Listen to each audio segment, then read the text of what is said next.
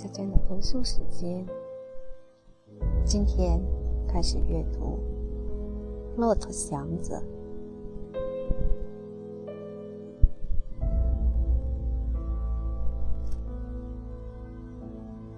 一，我们所要介绍的是祥子，不是骆驼，因为骆驼只是个外号。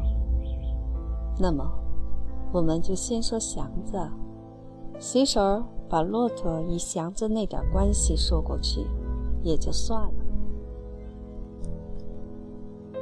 北平的洋车夫有许多派，年轻力壮。腿脚伶俐的，讲究令漂亮的车，拉整天儿，爱什么时候出车与收车都有自由。拉出车来，在固定的车口或宅门一放，专等坐快车的主儿。弄好了，也许一下子弄个一块两块的。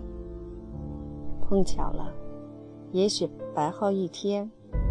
连车份儿也没着落，但也不在乎。这一派哥儿们的希望大概有两个：或是拉包车，或是自己买上辆车，有了自己的车，再去拉包月或散坐就没大关系了。反正车是自己的。比这一派岁数稍大的，或因身体的关系而跑得稍差点劲儿的，或因家庭的关系而不敢白耗一天的，大概就多收了的拉八成新的车。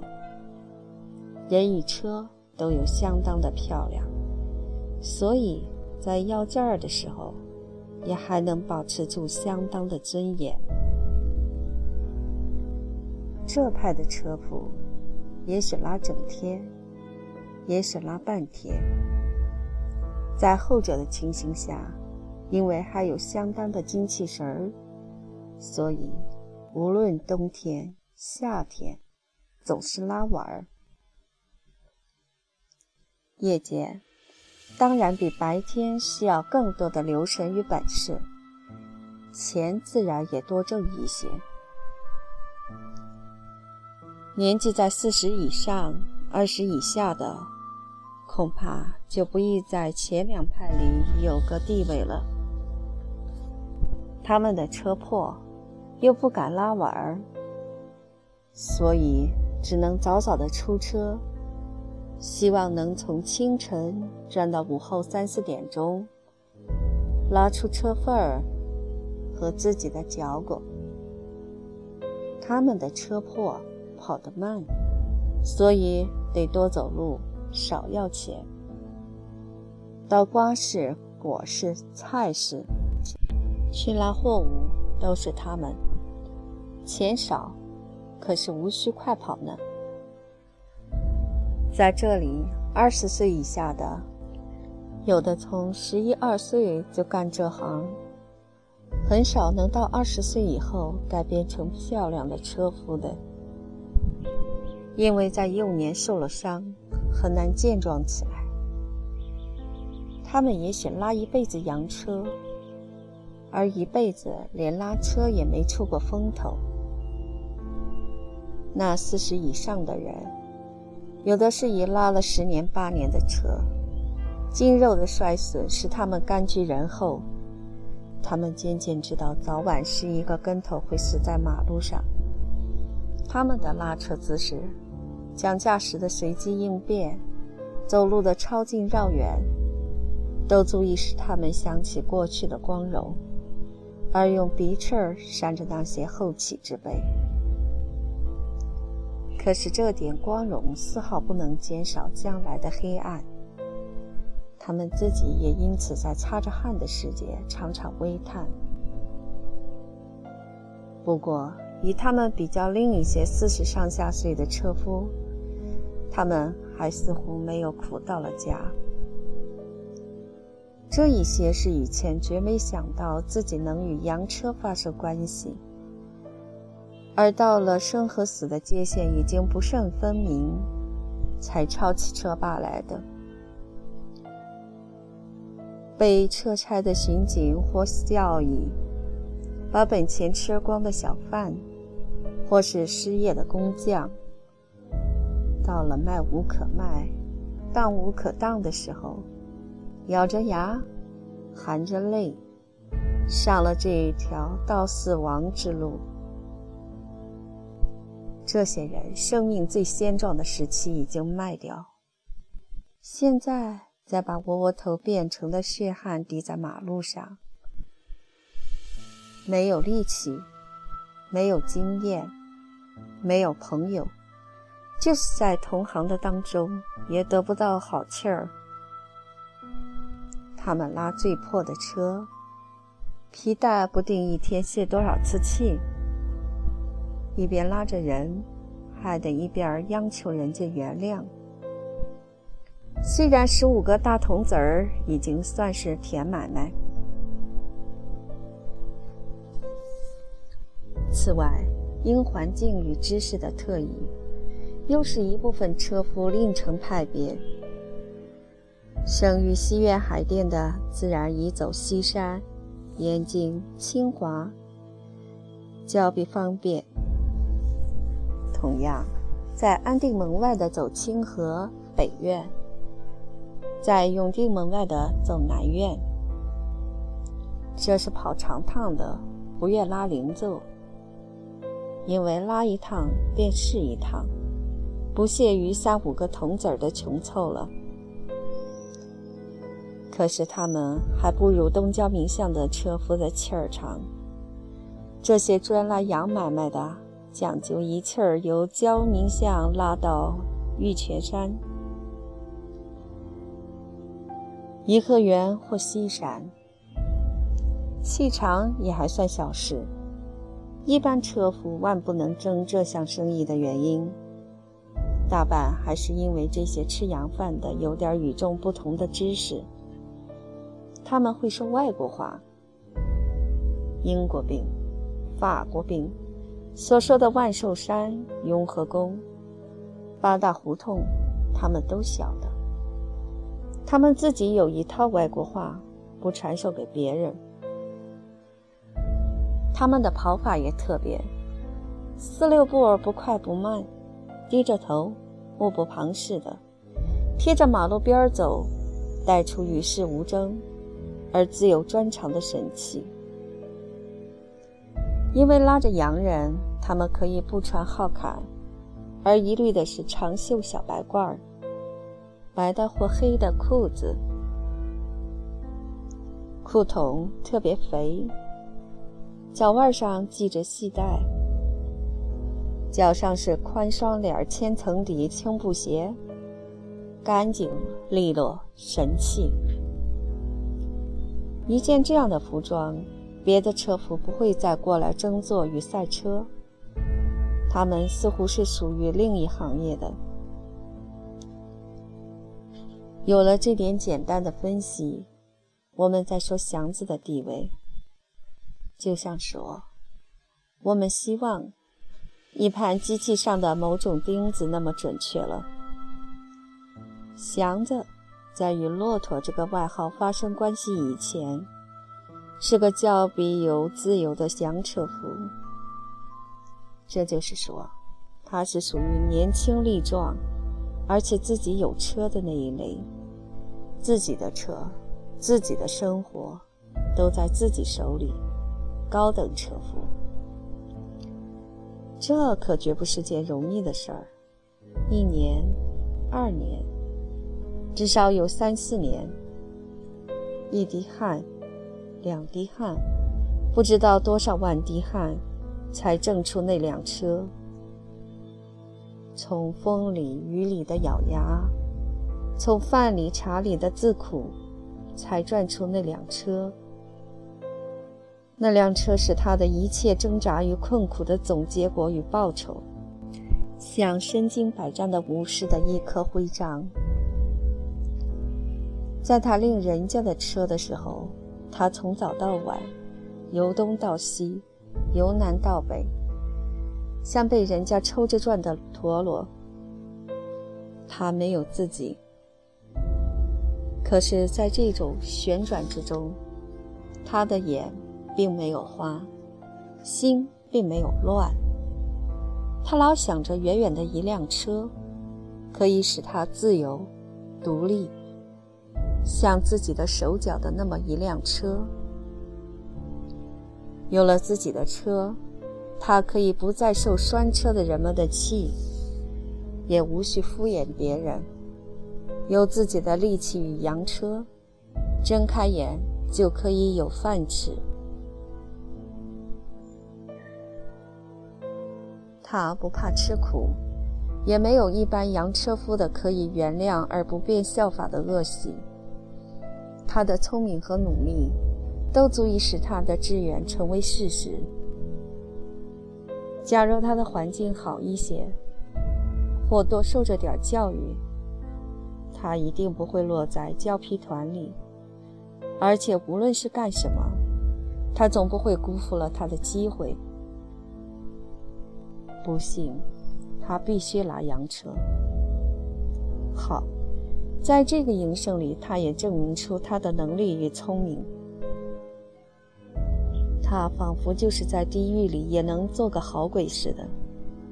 生长在乡间，失去了父母与几亩薄田，十八岁的时候便跑到城里来，带着乡间小伙子的粗壮与诚实。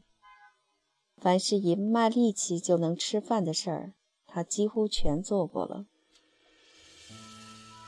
可是不久，他就看出来，拉车是件更容易挣钱的事儿。做别的苦工收入是有限的，拉车多着一些变化与机会。不知道在什么时候与地点，就会遇到一些多于所希望的报酬。自然。他也晓得这样的机遇不完全出于偶然，而必须人与车都得漂亮、精神，有货可卖，才能遇到识货的人。想了一想，他相信自己有那个资格。他有力气，年纪正轻，所差的是他还没有跑过，与不敢一上手就拉漂亮的车。但这不是不能胜过的困难。有他的身体与力气做基础，他只要试验个十天半月的，就一定能跑得有个样子。然后去另辆新车，说不定很快的就能拉上包车。然后省吃俭用的一年、二年，即使是三四年，他必能自己打上一辆车，顶漂亮的车。看着自己的青年的肌肉，他以为这只是时间的问题，这是必能达到的一个志愿与目的，绝不是梦想。他的身量与筋肉都发展到年岁前边去，二十来的岁，他已经很大很高，虽然肢体还没被年月铸成一定的格局。可是已经像个成人了，一个脸上、身上都带出天真淘气的样子的大人。看着那高等的车夫，他计划着怎样杀进他的腰去，好更显出他的铁扇面似的胸与直硬的背。扭头看看自己的肩，多么宽，多么威严。杀好了腰。再穿上肥腿的白裤，裤脚用系肠子带儿系住，露出那对粗号的大脚。是的，他无疑的可以成为最出色的车夫。傻子似的，他自己笑了。他没有什么模样，使他可爱的是脸上的精神。头部很大，圆眼，肉鼻子。两条眉很短很粗，头上永远剃得发亮，腮上没有多余的肉，脖子可是几乎与头一边粗，脸上永远红扑扑的，特别亮的是颧骨与右耳之间一块不小的疤。小时候在树下睡觉，被驴啃了一口。他不甚注意他的模样，他爱自己的脸，正如同他爱自己的身体，都那么结实硬邦。他把脸仿佛算在四肢之内，只要硬邦就好。是的，到城里以后，他还能头朝下倒着立半天。这样立着，他觉得他就很像一棵树。上下没有一个地方不挺脱的，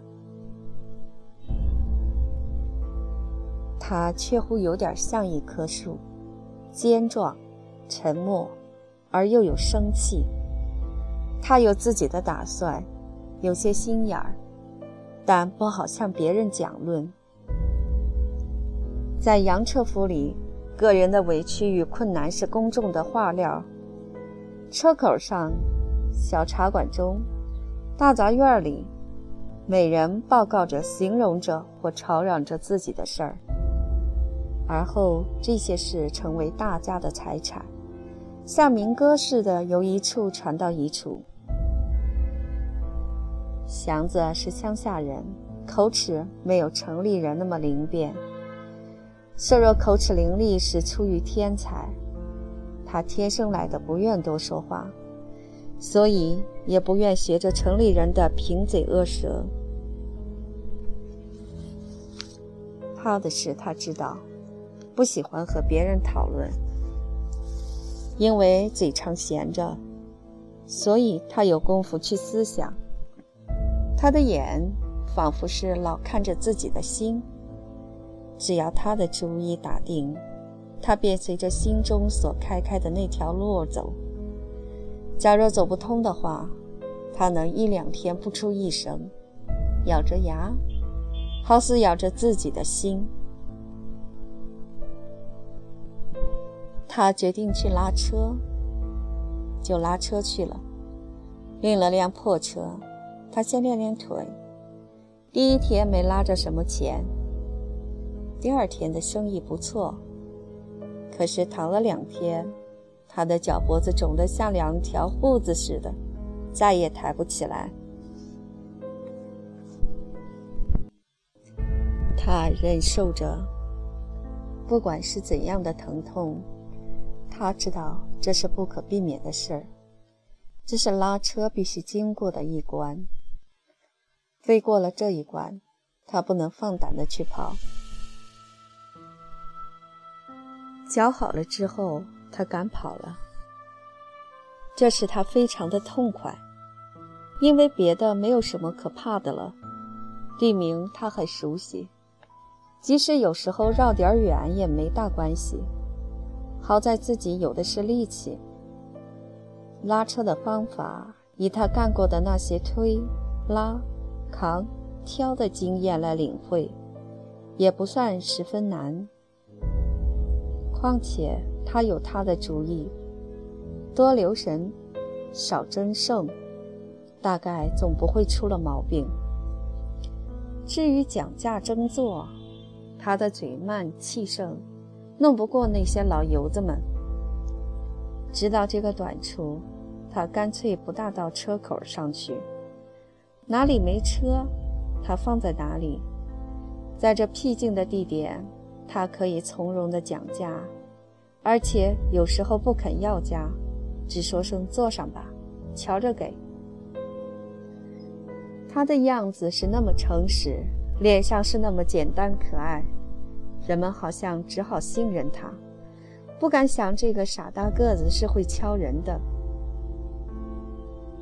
即使人们疑心，也只能怀疑他是新到城里来的乡下佬，大概不认识路。所以讲不出价钱来，以致人们问道：“认识啊？”他就又像装傻，又像耍俏的那么一笑，使人们不知怎样才好。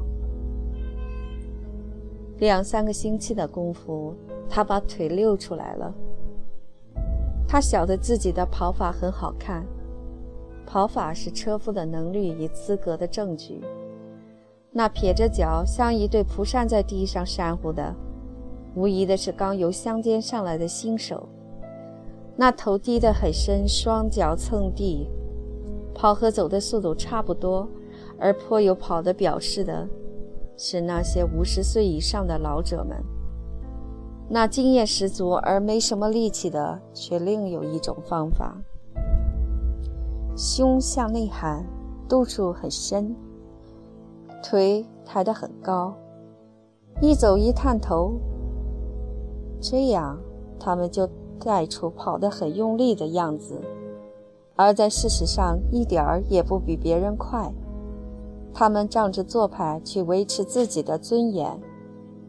祥子当然绝不采取这几种姿态。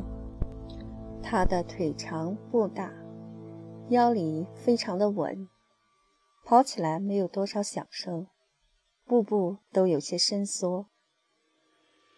车罢不动，使座儿觉得安全舒服。说站住，不论在跑得多么快的时候，大脚在地上轻蹭两蹭。就站住了。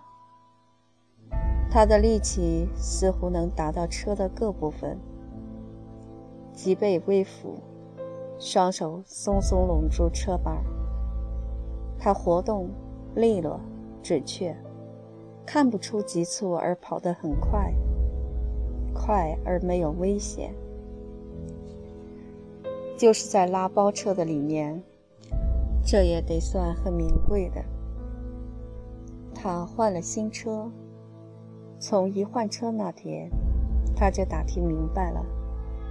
像他领的那辆，工资软，通货地道，雨布大帘儿，双灯，细薄大铜喇叭，值一百出头。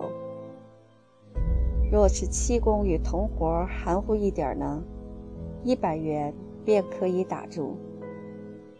大概的说吧。他只要有一百块钱，就能弄一辆车。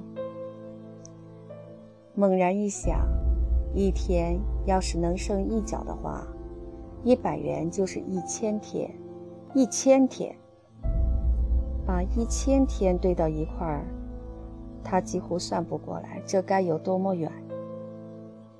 但是他下了决心，一千天、一万天也好，他得买车。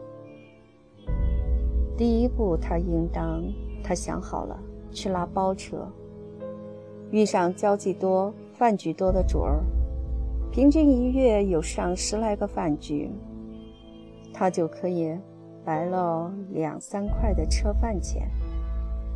加上他每月再省出个块八角的，也许是三头五块的，一年就能剩起五六十块。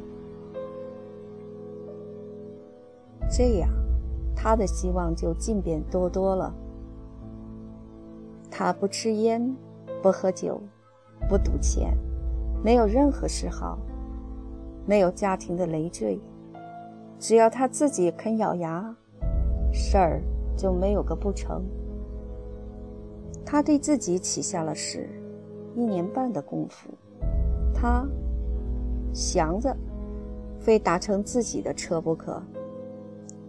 是现打的，不要旧车见过新的。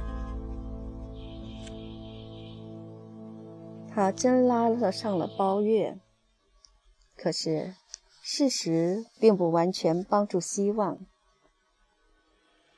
不错，他确实咬了牙，但是到了一年半，他并没有还上那个誓愿。包车却是拉上了。而且谨慎小心地看着事情。不幸世上的事，并不是一面的。他自管小心他的，东家并不因此就不辞他。不定是两三个月，还是十天八天，吹了，他得另去找事儿。自然，他得一边找事儿，还得一边拉散座。骑马找马，他不能闲起来。在这种时节，他常常闹错儿。他还强打着精神，不赚为混一天的脚骨，而且要继续着基础买车的钱。可是强打精神永远不是件妥当的事儿。拉起车来，他不能专心一致地跑，好像老想着些什么，越想便越害怕，越气不平。假若老这么下去，几时才能买上车呢？为什么这样呢？难道自己还算个不要强的？在这么乱想的时候，他忘了素日的谨慎。皮轮子上了碎铜烂瓷片儿，放了炮，只好收车。更严重一些的，有时候碰了行人，甚至有一次因急于挤过去而把车轴盖碰丢了。这他是拉着包车，这些错儿绝不能发生。一搁下了事儿，他心中不痛快。便有点愣头磕脑的。碰坏了车，自然要赔钱，这更使他焦躁。火上加了油，为怕惹出更大的祸，他有时候熬睡一整天。机智睁开眼，一天的功夫也白白过去，他又后悔、自恨。还有呢，在这种时期。他越着急，便越自苦，吃喝越没规则。他以为自己是铁做的，可是感情他也会病。病了，他舍不得钱去买药，自己硬挺着，结果病越来越重，不但得买药，而且得一气儿休息好几天。这些个困难使他更咬牙努力。可是买车的钱数一点不因此而加快的凑足，整整的三年，他凑足了一百块钱。他不能再等了。原来的计划是买辆最完全、最新式、最可心的车，现在只好按着一百块钱说了。不能再等，万一出点什么事儿。再丢十几块呢。恰巧有辆刚打好的车，定做而没钱取货的，跟他所期望的车差不甚多。本来值一百多，可是因为定钱放弃了。车铺愿意少要一点。祥子的脸通红，手哆嗦着，派出九十六块钱来。我要这辆车。铺主打算挤到个整数，说了不知多少话，把他的车拉出去又拉进来，支开棚子又放下，按按喇叭，每一个动作都伴着一大串最好的形容词。最后还在钢轮条上踢了两脚，听听声儿吧，铃铛似的。拉去吧，你就是把车拉碎了。要是钢条软了一根儿，你拿回来，把它摔在我脸上，一百块，少一份咱们吹。祥子把钱又数了一遍，我要这辆车，九十六。铺主知道是遇见了一个心眼儿的人，看看钱，看看祥子，叹了口气，交个朋友，车算你的了。保六个月，除非你把大箱碰碎，我都白给修理。保单，拿着。祥子的手哆嗦得更厉害了，揣起保单，拉起车，几乎要哭出来。拉到个僻静地方，细细端详自己的车，在漆板上试着照照自己的脸，越看越可爱。就是那不尽合自己的理想的地方，也都可以原谅了，因为已经是自己的车了。把车看得似乎暂时可以休息会儿了。他坐在了水簸箕的新脚垫上，看着车把上的发亮的黄铜喇叭。他忽然想起来，今年是二十二岁。因为父母死得早，他忘了生日是在哪一天。自从到城里来，他没过过一次生日。好吧，今天买上了新车，就算是生日吧。人的也是车的，好记。而且车既是自己的心血，简直没什么不可以把人与车算在一块儿的地方。怎样过这个双寿呢？祥子有主意，头一个买卖必须拉个穿得体面的人，绝对不能是个女的，最好是拉到前门，其次是东安市场。拉到了。他应当在最好的饭摊上吃顿饭，如热烧饼加爆羊肉之类的东西。吃完，有好买卖呢，就再拉一两个；没有呢，就收车。这是生日。自从有了这辆车，他的生活过得越来越起劲儿了。拉包月也好，拉散座也好。他天天用不着为车份儿着急，拉多少钱全是自己的，心里舒服，对人就更和气，买卖也就更顺心。拉了半年，他的希望更大了。照这样下去，干上二年，至多二年，他就有可以买辆车，一辆，两辆。他也可以开车厂子了，可是希望多半落空，祥子的也非例外。